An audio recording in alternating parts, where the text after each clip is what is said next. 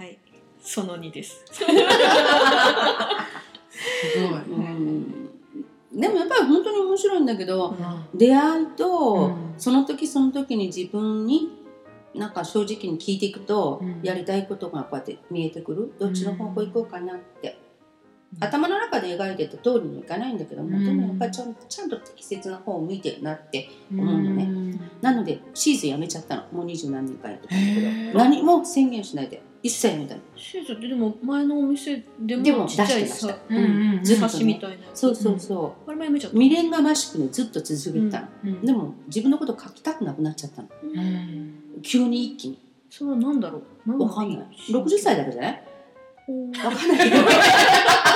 深く考えない、うんえ今年 60? うん、今年60になったばっかりだよ。へえうん。あそれでピンクいいの？そっかそっか。え、赤じゃなに見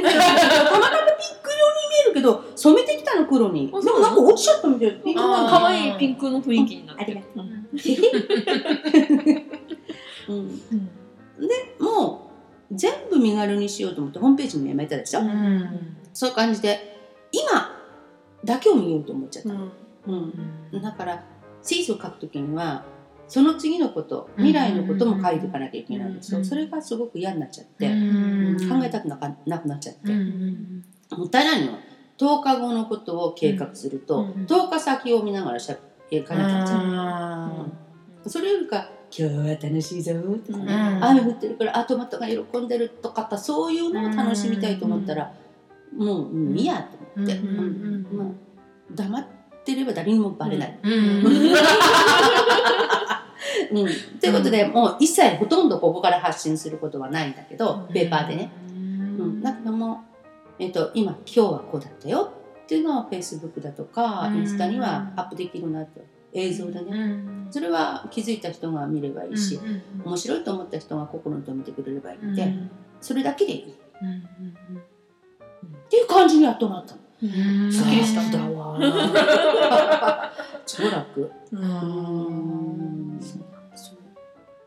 やっぱこう楽に生きる方がいいそりゃそうだねうん。あの先を考え始めたっていうん。あとどれぐらい残ってるんだろあうねそれまではあんまり考えてもなかったの、うんうん90まで120まで生きるとかね、うんそういうふうに思ってたけども、でもやっぱり老いていく母たちを見てたりとか、うんまあ、介護の問題も出てきてるので、うん。そういった時に母の生き方を見ると、うんいやちょっと待って私今ここ大事にしないから、うんっていうのをすごく分かって、うん。うん。やっぱそんな感じかな。今今が大事って感じ、うん。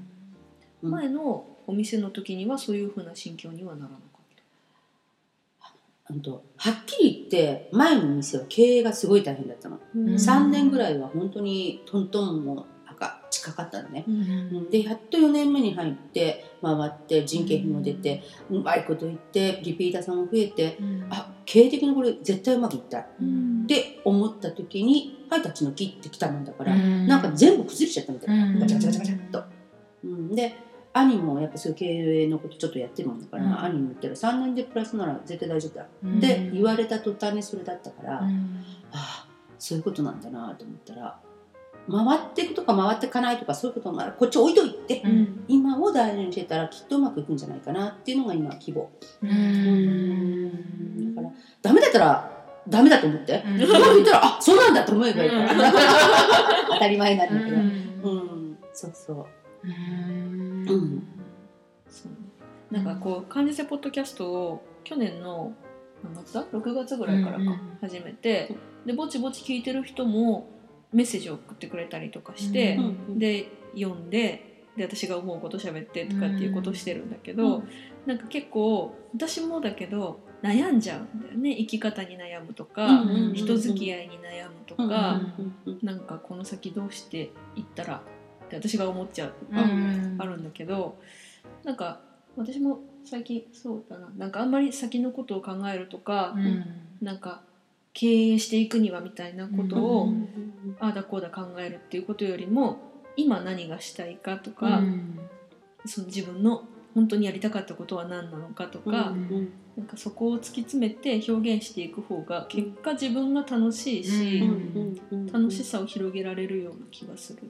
うん。うん。なんか、まあ、それでうん。私が今何か好転してるのかって言ったら別に何もないけど、うん。なんか、うん、もうせっかく死ぬかもしれん病気をしたから、うん。ああいう生き方はもううん。しちゃいけないなと思って、うん。こうね、ハムスターがこう歯車でぐるぐるぐるってうん。走り回るようなそういう生活したかんなと思って、うん。じゃあどういう風な生活今までと違う生活だなのかって言ったらやっぱりそういう風だった。あんまりうんこう人がどうのとか、うん。誰かの期待がどうのとかうん。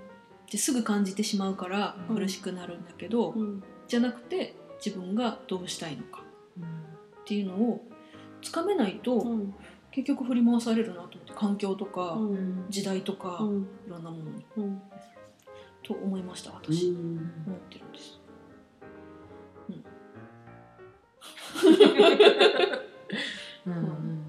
ほいで、きうん。今回なんでキトちゃん久しぶりに連絡、うん2ヶ月あ1ヶ月ぶりぐらいにやったのかな、なで、収録はうん。去年,、ま、去年12月ぐらいまで出し出てくれてて、うん。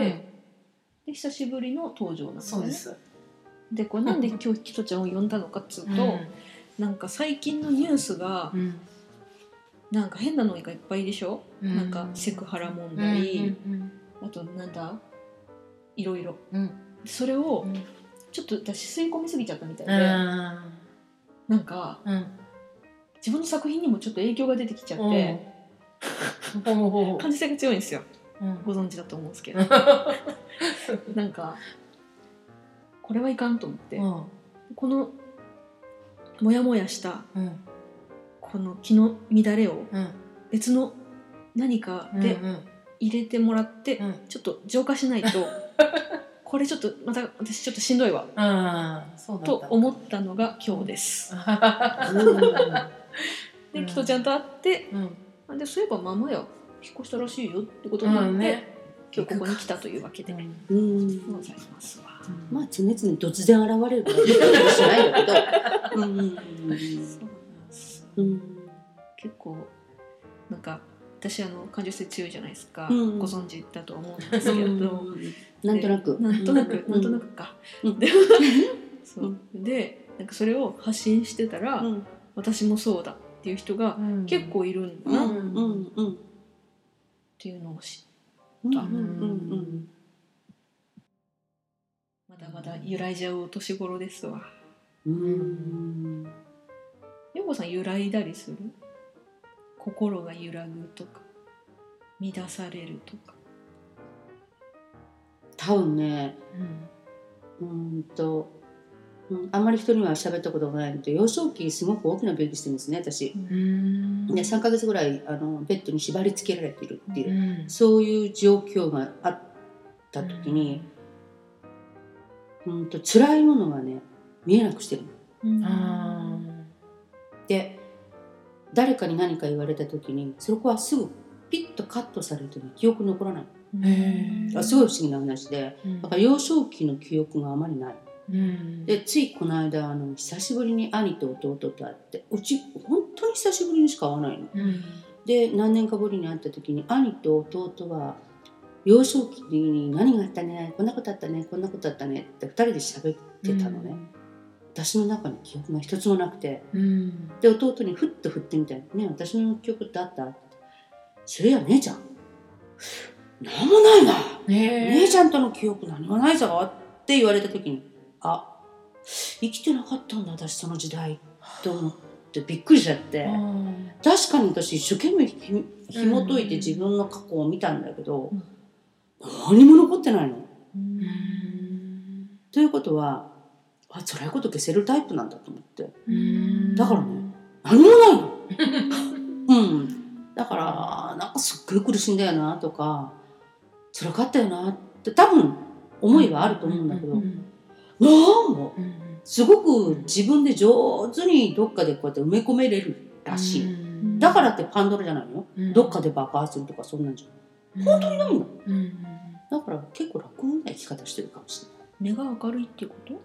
っていうかね、伏せる術を覚えちゃったの。うんうん防衛というか命のために。そう。そううそうそうそう、うん。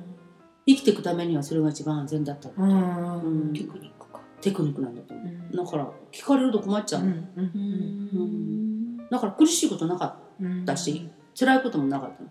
うん。こんなことはあったけど別の私何とも思わなかったわっていうことはいっぱいあるんだけど、うん。自然にじゃあうん。ポンってできるんだ。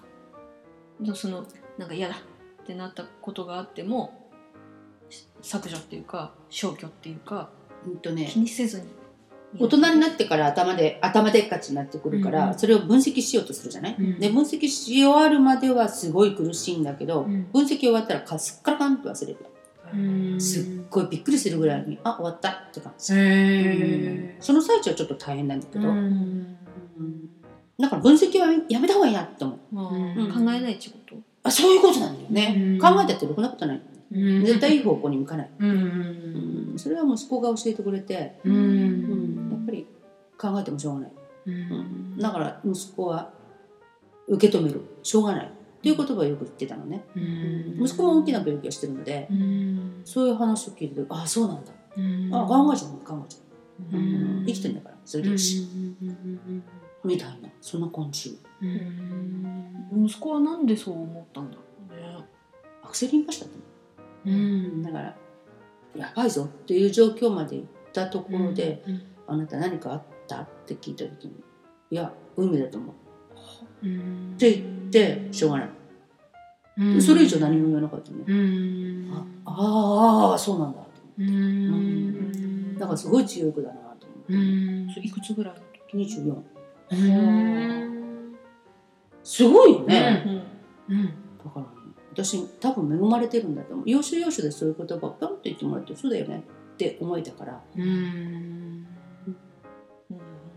しょうがないって言えるってすごいですね。うん、と運命っていう言葉を言った時にうん全然悲観的な言い方じゃないのよの受け止めるよ俺っていう感覚の運命って言った時に、うんすげえこいつと思って。私はそこで原因を探ったのよ。うんうん。うん親としてうね、ん。あれがいけないこれがいけない、うんこうしたら変わるかうんもとかね、そうじゃなく受け止めたって、う。ん。一番最初にそれをしたっていうのはすげえと思って、うん。うん。もう今は大丈夫？分かんない、うん。うん、再発の可能性はないとは思うんだけど、うん。でも心配だから、うんうん、引き寄せちゃったんだけどね私が。ううんん。うん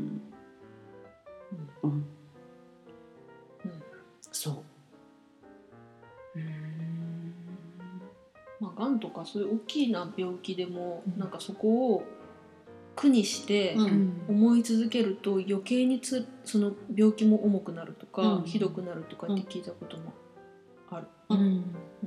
だからやっぱりそうやってもう受け止めるっていうことがうん。いかにできるか、うん。なんか、うん。それさうん。気質じゃん気質、努力したってさ、うん。うじうじって考えてシュワンってしちゃう人だっているのよ。うん。だからみんながみんな受け止めれば一番いいのよなんて絶対言えないの。うじうじしてたらうじうじしてていいの。うん。誰かが手差し伸べるから。うんうん。うん。だと思うんだね、うん。これが正解はないと思う、うんそう。だから超えてよかったねってそれでいいんじゃない、うん超えるまではもうもがき続けろみたいな。うんな感じかな。うん。なんか私も死ぬかもしれんことになっうて、んでなんとか生き延びて、うん。でなんかこう人は励まそうとしていろんな言葉をくれたりするんだけど、なんか同じような病気になった人うんだけど、うん、とすごく大成してる人をテレビで見たよ。だからきっとまゆちゃんも大丈夫って言われたりとかするんだけど、まあ、そういう人はいたかもしれんけど私がどうかは分からんけどねって思ったりするし、うんうん なんか、うん、とそういう大きいのを乗り越えたからこそなんか、まあ、あんまり考えないようにして、うん。新しい人生をやっていくんだっていう風に切り替えれる時と、うん。でも私それでやってきてるけどとりあえず今んとこ別に何も変わった感じがせんな。これはこの道合ってんのかって思って、ちょっとモニョモニョしちゃう時とうん。あって、うん今ちょっとモニョモニョ中の期間だわ、天気もあるかな、うんうんうんうん、いろいろありますね、うん。うん。うんなんかモニョモニョの自分を受け止めちゃえばいいの？うん。